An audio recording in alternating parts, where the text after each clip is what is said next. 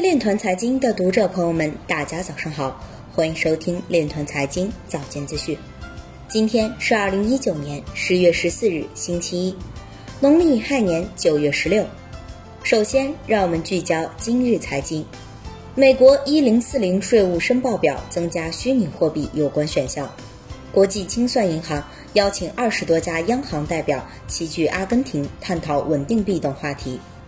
中国电科董事长金毅表示，利用城市区块链打造共建、共治、共享的社会治理格局。柳州市工人医院推出五 G 加智慧医院2.0，应用区块链等核心技术。莱特币基金会将与圣地亚哥国际电影节建立合作，提供 LTC 用于电影投票。金融科技专家表示，在去中心化交易机制中撮合及挖矿。摩根西创始人发推总结本周加密货币行业六大进展。西班牙皇家铸币厂选择普华永道为其开发区块链项目。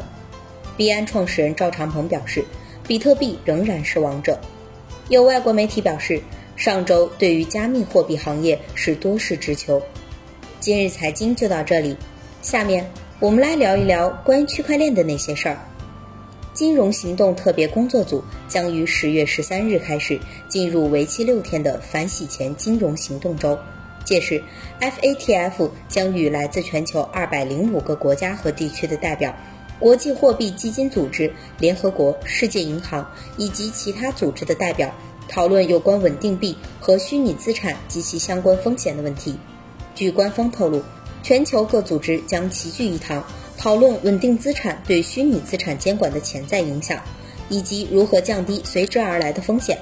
此外，金融行动特别工作组将就这一问题向 G20 通报情况。金融行动特别工作组将于十月十八日中午十二时召开新闻发布会，汇报讨论结果。